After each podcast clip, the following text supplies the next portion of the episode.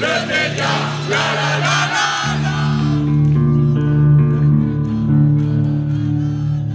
Bah Jean-Luc, il a pas y a pas un jour sans que je pense à lui quasiment.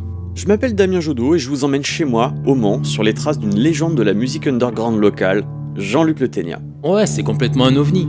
Euh, oui, les gens qui connaissaient pas, ils voient euh, un petit gars comme ça, malingre, euh, arriver, euh, guitare, voix, euh, et puis des textes un peu bizarres, quoi. Jean-Luc Lecourt, de son vrai nom, était un simple employé de médiathèque la semaine, mais se transformait en Jean-Luc Le Ténia le week-end, dans des concerts qui sont restés dans les esprits. Laurent Boyer met du mascara. Jean-Luc, ouais, il, a, il rentrait un peu comme en transe, quoi. S'il rentrait en transe, euh, c'était fini, quoi. Il, avait, il pouvait avoir les, les doigts en sang. euh, il finissait pas tout le temps non plus nu ou à casser la guitare. Mais euh, du coup, ouais, les gens, ils étaient, étaient inter- un- vraiment interloqués et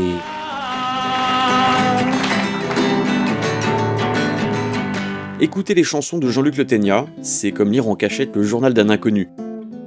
Une vulnérabilité qui a profondément marqué Le Mans et toutes celles et ceux qui l'ont connu et écouté. Et hier me semble tellement loin. Hier, j'avais tant de chagrin.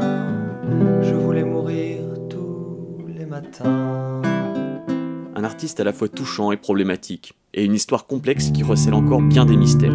T'étais pas du tout au courant de ses soucis de santé mentale, euh, de ses crises de paranoïa, tout ça. Non, ça c'est c'est Tony qui m'en a parlé après, qu'il avait été diagnostiqué euh, psychotique, quoi, mais. Non, non, j'en savais rien du tout. Non, du tout, du tout. Il y avait peut-être une tournure euh, dans la vie d'essai qui laissait entendre qu'il avait mis fin à ses jours, je ne sais plus. Mais de toute façon, même s'il y avait rien, en sachant qu'il était mort, euh, j'ai tout de suite pensé à ça, quoi.